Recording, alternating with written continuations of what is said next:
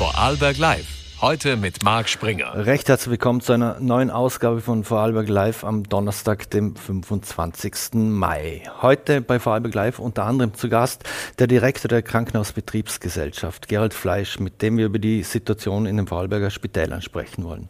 Doch jetzt wird es zuerst sportlich und wir beginnen mit einem ganz anderen Thema. Am Wochenende steigt in Götzis das Hypo-Meeting. Erstmals sind sogar zwei Vorarlbergerinnen am Start. Das ist historisch und ich freue mich sehr, dass ich eine dieser Vorarlberger Vorarlbergerin jetzt hier begrüßen darf, und zwar Isabel Bosch. Vielen Dank für den Besuch. Ja, hallo, danke auch. Frau Bosch, ähm, jetzt muss ich, bevor wir zum Hypo-Meeting kommen, jetzt muss, muss ich gleich mal woanders anfangen. Und zwar bei den Mehrkampf-Staatsmeisterschaften in der Halle, da haben Sie ja im Fünfkampf einen neuen Rekord aufgestellt und einen neuen Landesrekord sogar. Wie ist es denn zu dieser Leistungsexplosion gekommen und was bedeutet Ihnen so ein Rekord? Also natürlich an der Leistungsexplosion würde ich mal sagen, ist der Grund dafür, dass ich einen Wechsel von der Trainer gemacht habe in die Schweiz. Mhm. Und seit dann würde ich sagen, geht es wieder voll aufwärts. Natürlich ist es mega cool. Ich meine, so Rekorde zum Brechen macht natürlich Spaß und an dem Tag ist es mal halt super gelaufen. Deswegen würde ich sagen, ist super Endergebnis rausgekommen. Mhm. Und jetzt schreiben Sie ja schon wieder Sportgeschichte. Also es sind ja erstmals zwei Vorarlbergerinnen in, in Götzis beim Mehrkampfmeeting am, am Start. Äh, wie fühlt es sich überhaupt an, dass man dort antreten darf? Mega. Also ich muss sagen, jetzt langsam merkt man, dass es vor der Tür steht. Ich bin nervös, aufgeregt, so richtig kribbelig schon. Aber ich freue mich richtig. Also unglaublich. Mhm. Äh, geht dann Kindheitstraum in Erfüllung? Ja, natürlich. Ich würde sagen, für jeden Mehrkämpfer vor allem ist das ein kleiner Kindheitstraum, aber vor, all, vor allem als Vorarlberger ist das ja mhm. unglaublich. Jetzt, äh, Sie haben erst vor wenigen Wochen davon erfahren, dass Sie teilnehmen äh, beim Hyper-Mehrkampf-Meeting. Gaut man da jetzt anders in die Vorbereitung inne oder ist es sogar vielleicht ein Vorteil, dass man nicht schon Monate vorher weiß, äh, da ist man fix dabei? Jein, also es ist eigentlich schon nach den Hallenstaatsmeisterschaften so mal das erste Anklopfen da gewesen, wo sie gesagt haben, es wäre die Möglichkeit da, sie hätten mich gern dabei, oh, aber ich muss Auto natürlich noch eine Bestätigung einer vorzeigen. Mhm. Deswegen haben wir eigentlich schon seit Ende Februar gewusst, dass das eine Option ist und haben nur die Saison so geplant, dass sie dort dann der Höhepunkt hätte sozusagen. Also es war eigentlich schon ja, seit Februar so klar der Hintergedanke, dass da die Möglichkeit besteht. Ist das Hypomeeting so etwas wie das Wimbledon für die Tennisspieler? Ja, würde ich schon sagen, für die Mehrkämpfer natürlich. Mhm. Äh, wie abergläubisch sind Sie denn? Sie sind die, die 13. Vorarlbergerin, Vorarlberger, der, die äh, beim Mehrkampfmeeting in Götzis dabei ist. Bisher waren es sieben Männer und fünf Frauen. Gibt's, sind Sie irgendwo abergläubisch? Na, also eigentlich nicht, aber habe ja schon gesehen, dass ich die 13. bin, aber ich finde es noch recht cool. Also ja, finde nicht negativ, sondern eher positiv. Mhm. Der Bewerb in der, in der Halle, das, also das war ja ein Fünfkampf. Jetzt äh, sind wir bei einem Siebenkampf. Welche Disziplin im Siebenkampf liegt Ihnen denn am meisten? Ich würde jetzt sagen, schon das Schnelle, also der Sprint, das Weitspringen natürlich auch. Also ja, eher die Richtung 200 und Weitsprung. Mhm. Um welche ähm, am wenigsten? Wo gibt es am meisten Potenzial? Stoßen natürlich. Ich bin jetzt nicht so die, wo gerne stoßt. Oder auch Wirf, Wör, na, ja, Würfe ist okay, aber eher stoßen, hochspringen, mal so, mal so. Mhm. Aber ja, vor allem das Kugelstoßen. Mhm. Die, die Jessica Anisil, das ist ja ihr großes Vorbild, habe ich nachgelesen. Jetzt, jetzt was man ähm, bei den sieben Kämpferinnen, also von der Körpergröße, das sind glaube ich 1,69. Ja, 68. 68. Dann war das der falsche Steckbrief, den ich gekriegt habe. Äh, und die äh, Jessica Anisil, die war ja nur 1,65. Ähm, dann kommt es in dem Fall im, im Siebenkampf gar nicht so auf die, die Größe an. Bei den Männern was man oft, das sind ja richtige Hühnen. Jein, also schwierig, wenn man so schaut durch die Breite natürlich, die meisten sind schon mindestens einmal größer wie 1,70, wenn nicht sogar 1,80. Ich würde jetzt sagen, Jessica Ennis ist schon ein Ausreißer. Aber klar, auch wenn man Größe hat, muss man es zuerst umsetzen können. Und sie sagt, dass man als kleine Athletin super Leistungen bringen kann, was natürlich auch Hoffnung gibt. Mhm. Ist sie darum Ihr Vorbild? Ja, eigentlich schon, genau deswegen. Mhm. Jetzt, äh, Sie trainieren ja in der, der gleichen Gruppe wie eben der, der Superstar, der, der, der Simon Ehammer, der letztes Jahr 8,45 Meter zum Beispiel mm. im Sprung äh, gemacht hat in Götzis.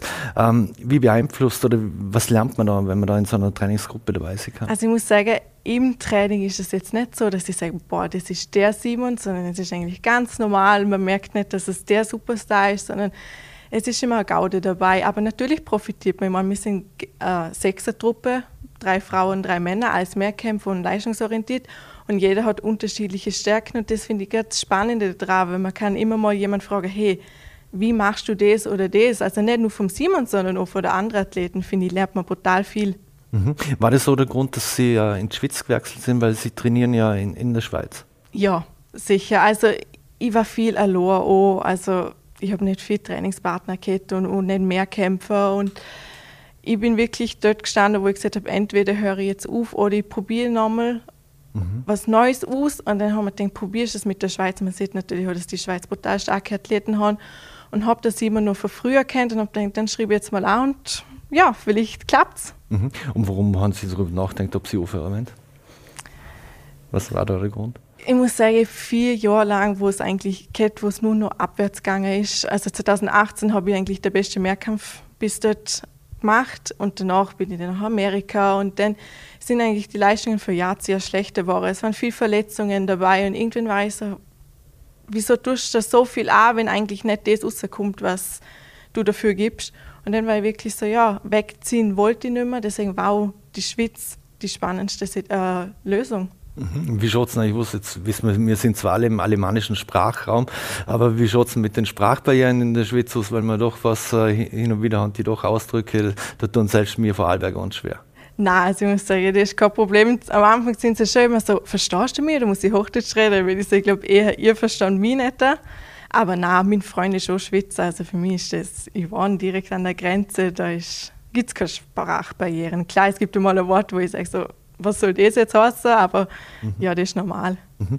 Jetzt äh, beim Mehrkampfmeeting äh, im Mösler, ich habe es gesagt, das äh, sind zwei Vorarlbergerinnen. Die Chiara Schuler ist äh, mhm. ohne dabei, jetzt wird es zum Teil auch schon ein bisschen als Duell hoch äh, stilisiert. Äh, ist so etwas, äh, trifft an Dessert oder, oder wie empfinden Sie das im, im direkten Duell unter Anführungszeichen mit der? Nein, also ich finde es ich bin eher dafür, dass man nicht ein Duell, sondern eigentlich so etwas Gemeinsames draus macht. Ich meine, wir sind zwar Vorarlbergerinnen und starten mit der Weltklasse. Da finde ich es nicht vorteilhaft, wenn man noch den nochmal intern ein Duell draus macht, sondern finde es eher cooler, wenn wir beide sagen, hey, wir stehen zusammen und wir pushen uns zu guten Leistungen. Und ja, ich finde das Wichtigste. Ich meine, es gibt noch 25 andere Athletinnen, oder? Wenn man da immer ein Duell draus macht, das schlussendlich schaut man ja auf sich und möchte besser sein, wie sie wie seine Leistung, was man davor gemacht hat und soll sich nicht zu sehr auf die andere konzentrieren. Mhm. Wenn wir bei Leistung sind, jetzt muss ich nochmal auf einen Punkt zukommen. Ihr Rekord im Hochsprung ist ja bei 1,69. Ja. Also Sie springen über Ihre eigene Körpergröße. Ja, das war das erste Mal jetzt. Das würden, würden viele von uns schaffen, nicht schaffen, da schon auch aufgrund der Schwerkraft, äh, die manchen von uns sehen, der nach unten zieht. Aber wie hoch soll es denn dort noch hinausgehen? Ja, natürlich, desto höher, desto besser, aber ich lasse das Ganze auf mich zukommen. Mhm. Ähm, abschließend noch, jetzt ist natürlich in, in Götz, es wird viel Familie, Freunde vermutlich vor Ort sein und, und direkt äh, anfeuern. Ist das ähm, etwas, wo ein spezieller Druck ausübt auf Sie oder motiviert das noch? Nein, also ich finde es motiviert. Ich bin ein brutaler Familienmensch und ich freue mich, wenn die alle dabei sind. Ich finde, die holen mir ein bisschen ab und nehmen den Druck von mir und ich habe mir das Gefühl, dass alles okay ist, was dort ist und na, mich freut es richtig. Mhm. Und jetzt in den nächsten Tagen, wie läuft denn jetzt zur Vorbereitung nur ab? Ist da nur noch ein leichtes Training oder wie kann man sich das vorstellen und schon, dass man die Gedanken frei hat? Oder? Ja, also jetzt die Woche haben wir eigentlich mal alles nochmal durchgemacht, Anlaufkontrollen, zum Schauen, dass alles sitzt. Auch. Morgen ist nochmal einfach was Lockeres, nochmal kurz und schnell. Und das war es dann eigentlich schon. Nicht mehr viel, nicht mehr intensiv, nur nochmal ein Check eigentlich. Mhm. Und auf der mentalen Seite, wie kann man sich das dort vorstellen? Gibt es da spezielle Methoden, die Sie für sich anwenden? Na, also klar, jeder handhabt es anders. Davor durchgehen oft einmal im Kopf, jede, alles was passieren kann, dass man darauf vorbereitet ist. Aber so, du kannst nie eigentlich planen, wie es schlussendlich rauskommt. Und ich schaue, was auf mich zukommt, ich bin bereit. Hm. Eine letzte Frage noch, es ist ja ein bisschen die Saison der Höhepunkte ganz offensichtlich für Sie. Ja, nicht nur den Landesrekord jetzt in, Götz ist dabei und Sie werden auch bei den Euro Europaspielen in, in Krakau dabei. Sie, ja, ähm, was bedeutet Ihnen das noch zum Schluss vielleicht? Das ist mega cool. Also jeder weiß, dass so Sprint eine Nebendisziplin von mir ist, wo ich liebe und wo ich jederzeit gerne mache. Und umso cooler ist es dann auch noch dort dabei zu sein. Dann wünschen wir nicht nur dort, sondern auch beim Hypermeeting in Götz viel Erfolg. Vielen Dank, dass Sie uns da besucht haben im Studio bei Fallberg Live und würden uns freuen, wenn wir Sie wieder mal begrüßen dürfen. Dankeschön. Danke. So, meine Damen und Herren, und wir wechseln das Thema. Und zwar kommen wir zu Krankenhausbetriebsgesellschaftsdirektor Gerald Fleisch. Aus Termingründen hat meine Kollegin Magdalena Raus vor der Sendung mit ihm gesprochen. Herr Fleisch, wir müssen über die Situation in den Krankenhäusern sprechen. Ähm, der Zentralbetriebsrat der Landeskrankenhäuser und Betriebsrätinnen im LK Bregenz warnen momentan vor einer äußerst angespannten Lage in den Spitälern. Wie dramatisch schätzen Sie denn die Situation momentan ein? Ja, also wir haben generell in Mitteleuropa einen Fachkräftemangel quer durch alle Branchen. Auch im Gesundheitsbereich gibt es einen Fachkräftemangel der auch in Österreich spürbar ist, auch in Vorarlberg. Wir haben in Vorarlberg natürlich auch noch das Zusatzthema, dass wir mit Liechtenstein und Schweiz Hochlohnländer als Nachbarländer haben. Also das verschärft die Situation zusätzlich. Ich sehe meine Aufgabe darin, äh, die Dinge möglichst objektiv zu betrachten, also weder zu bagatellisieren noch zu dramatisieren. Und daher würde ich die Situation als sehr schwierig einstufen und vor allem als langfristig schwierig. In den vergangenen Jahrzehnten war es immer wieder so, dass man solche Situationen durchtauchen hat können. Aber aufgrund der demografischen Entwicklung und der Entwicklung der Medizin, auch der Erwartungshaltung der Bevölkerung, haben wir eine Versorgungsschere vor uns, die sich langfristig nur sehr schwer schließen lässt. Zum einen die Bevölkerung überaltert. Damit natürlich äh, haben wir extrem viel mehr an älteren Patienten, die wir äh, zu betreuen haben.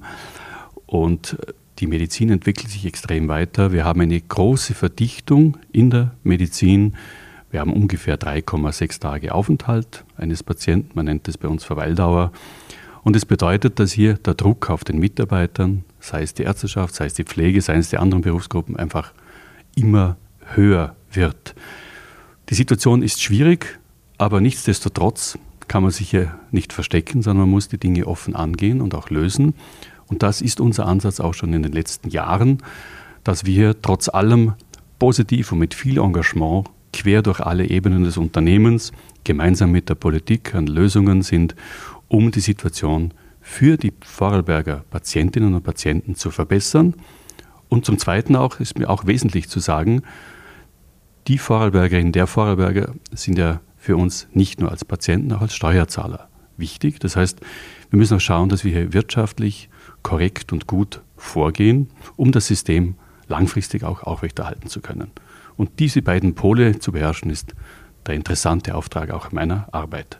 Jetzt hat man in der letzten Zeit ja doch immer wieder von dramatischen äh, Situationen gelesen, von fehlendem Personal, von gesperrten Spitalsbetten, überfüllten Ambulanzen, langen Wartezeiten. Gibt es denn Anzeichen, die auf einen bevorstehenden Zusammenbruch der medizinischen Versorgung der Bevölkerung in Vorarlberg hinweisen würden? Also ich bin eben kein Freund von besonderen Dramatisierungen, von Zusammenbruch würde ich nicht sprechen.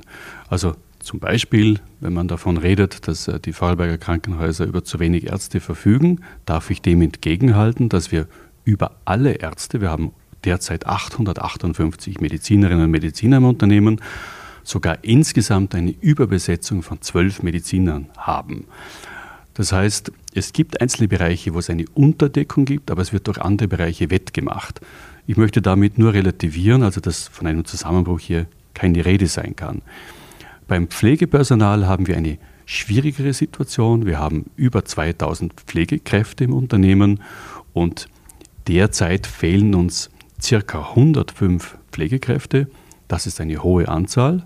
Das ist auch zu viel und daher der Druck sehr hoch auf den Mitarbeitern. Aber hier können und müssen wir gegensteuern, damit es nicht in vielen Jahren tatsächlich zu einem Zusammenbruch kommen würde. Das, was uns viel mehr beschäftigt, ist der gewaltige Zustrom an Patienten ins Krankenhaus, die nicht ins Krankenhaus gehören. Das gilt für die Ambulanzen, das gilt aber genauso für den stationären Bereich. Ich darf vielleicht erwähnen, dass wir über 400.000 ambulante Frequenzen haben. Das sind also Menschen, die das Krankenhaus als Ambulanzpatienten besuchen und davon gehören rund zwei Drittel nicht in die Krankenhäuser. Und das ist etwas, was unsere Mitarbeiterinnen und Mitarbeiter unglaublich belastet und somit das System auch an die Grenzen bringt. Also es sind viele Faktoren, die wir berücksichtigen müssen, um die Spitalsmitarbeitenden zu entlasten. Das zweite Beispiel auch, dass wir einen hohen Druck haben aus den Pflegeheimen und damit viele Patienten bei uns haben, die im Grund pflegebedürftig oder pflegeheimbedürftig sind. Und da gilt es, ich möchte das positiv formulieren, eben mit allen Systempartnern gemeinsam Lösungen zu suchen. Es kann aber nicht sein, dass die Krankenhäuser oder die Landeskrankenhäuser als Institution alles auffangen, was irgendwo sonst nicht in dem Maß funktioniert, wie es funktionieren sollte. Auf die Ambulanzen will ich später noch zu sprechen kommen. Zuerst ähm, laut einem Bericht der Tageszeitung Die Presse, ähm, da wird das neue Arbeitszeitgesetz als ein Faktor für den schleichenden Zerfall des Gesundheitssystems erwähnt. Ähm, wie hat denn das Inkrafttreten dieses Gesetzes, wie hat sich das auf die Arbeitsbedingungen in den Spitälern ähm, ausgewirkt? Da, das ist ja jetzt, ähm, wird die, die wöchentliche Arbeitszeit für Ärztinnen und Ärzte ist dadurch ja verkürzt worden. Eine sehr gute Frage. Also das Krankenanstalten-Arbeitszeitgesetz in der neuen Ausformung nach EU-Vorgaben ist, glaube ich, ein guter und wichtiger Schritt, weil man in früheren Zeiten es wirklich übertrieben hat und die Arbeitszeit für die Ärzte teilweise außergewöhnlich hoch war. Diese neue Arbeitszeitregelung bringt auch Nachteile mit sich, weil die Anwesenheit der Ärzte einfach geringer ist. Mit folgenden Folgen. Und das muss man immer bedenken. Wenn man also weniger im Krankenhaus ist, hat man auch weniger die Möglichkeit, etwas zu lernen. Das heißt, die Ausbildungszeit für einen Facharzt, für eine Fachärztin verlängert sich einmal. Das heißt, die Möglichkeit Training on the Job ist wesentlich geringer. Das zweite Riesenproblem mit dieser Krankenanstaltenarbeitszeit ist jenes der Behandlungskontinuität. Viele ältere Patienten sind es gewohnt aus früheren Zeiten, dass sie über eine Woche Liegedauer immer die gleichen Ärzte und Ärztinnen hatten zur Betreuung. Das ist nicht mehr gewährleistet, weil der Arzt einfach kaum noch durchgehend hier ist. Der nächste große Vor Nachteil für uns ist, dass wir im Grunde auch kaum die Möglichkeit haben einer Teambildung, weil sich die Mediziner und Medizinerinnen in einigen Abteilungen kaum noch untereinander kennen, weil sie kaum gemeinsame Zeiten haben. Also das sind schon große Herausforderungen. Ich will es nicht generell jetzt verteufeln, dieses Krankenanstalten-Arbeitszeitgesetz, aber es hat viele Nachteile mit sich gebracht. Ich glaube, wesentlich ist für uns alle, auch für die Führungsmannschaften, nicht nur im Gesundheitsbereich, auch auf die Wünsche der neuen Generation einzugehen, die ein völlig anderes Zugehen auf Arbeit und Freizeit haben. Und das ist einfach die neue Zeit, der muss man sich stellen. Da gibt es auch sehr viele gute Anregungen. Wir haben dieses Krankenanstalten-Arbeitszeitgesetz und müssen auch mit diesen vorher jetzt aufgezählten Nachteilen umgehen lernen.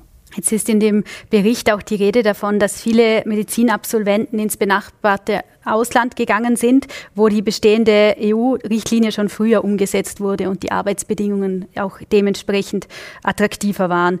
Ähm, jetzt, Sie haben es auch schon angesprochen, Vorarlberg befindet sich mit der Nachbarschaft äh, zu Schweiz und Liechtenstein ohnehin in einer besonderen Situation. Wie, wie ist da das Land betroffen? Ja, also das ist generell ein Thema, das völlig überbewertet wird. Natürlich gibt es vereinzelt Medizinerinnen und Mediziner, die nach dem Studium einen anderen Beruf ergreifen oder ins Ausland gehen. Wir in Vorarlberg haben nach wie vor eine positive Ärztebilanz. Es kommen also mehr Ärzte, Ärztinnen nach Vorarlberg als Vorarlberg verlassen. Es gibt hier wie dort Nachteile. Das ist nicht unser, unser Grundproblem. Unser Grundproblem in Österreich, auch in Vorarlberg, ist die Verteilung der Ärzteschaft. Wir haben einfach einen extrem hohen Anteil an niedergelassenen Ärzten und dabei wieder einen extrem hohen Anteil an Wahlärzten. Da ist Österreich ein Sonderfall. Wir haben eine sehr hohe Ärztedichte und ich denke, dass wir hier alle gemeinsam, die Ärztekammer, die ÖGK, das Land, die KBG, Lösungen anpeilen müssen, um diese Unausgewogenheit etwas in den Griff zu bekommen. Wie könnte da eine Strategie aussehen? Also zum Beispiel kann ich mir vorstellen, dass man vermehrt übergreifend tätig sein kann als Arzt, als Ärztin, sowohl intermoral wie auch extramoral und dass man das System extramoral so ausbaut, dass es wieder vermehrt Kassenarztstellen gibt oder Kassenärzte, die äh, die Versorgung aufrechterhalten, sodass nicht so viele Patienten in den Krankenhäusern landen. Jetzt haben Sie vorher schon die äh, Spitalsambulanzen angesprochen. Ähm, wie ist denn da momentan die Situation in Vorarlberg? Wie überlastet sind die Ambulanzen? Also zusammengefasst, sehr überlastet. Und das hat unglaubliche Auswirkungen auch auf den gesamten Spitalsbetrieb, weil natürlich auch Fachärzte in den Ambulanzen gebunden sind, somit auf der Station oder im Operationssaal fehlen. Und hier geht es vor allem um die Randzeiten, die Tagesrandzeiten, um die Nachtzeiten, um die Feiertagsdienste, um die Wochenenddienste. Hier werden wir tatsächlich in einzelnen Krankenhäusern überrannt. Und das ist natürlich sehr, sehr schade, weil das Personal dadurch äh, also völlig am Limit ist. Und ich kann nur also auch sozusagen den Aufruf machen an dieser Stelle für alle Mitarbeiterinnen und Mitarbeiter der Landeskrankenhäuser, den Aufruf an die Bevölkerung, möglichst die Krankenhäuser nur dann aufzusuchen, wenn man krankenhauspflichtig ist und sich einfach im extramalen Bereich umsehen.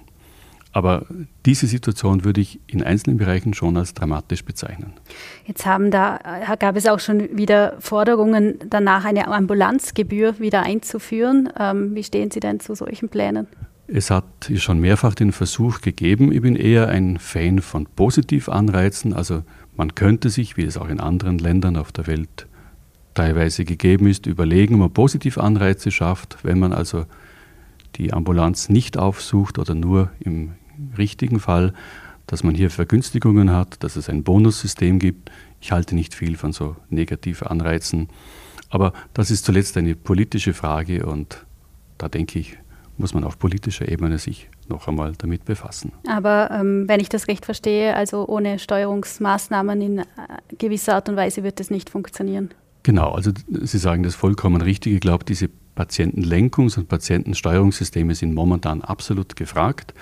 Wir haben in Vorarlberg ein sehr gutes Instrument, auch mit der Telefonnummer 1450, wo es auch eine Möglichkeit gäbe für die Bevölkerung. Ich kann ja auch noch jeden äh, dazu auffordern, äh, im Vorfeld sich über diese Nummer zu informieren, welche Art der Erkrankung, wo kann ich mich hinwenden, habe ich. Also solche Filterfunktionen wären sehr, sehr hilfreich.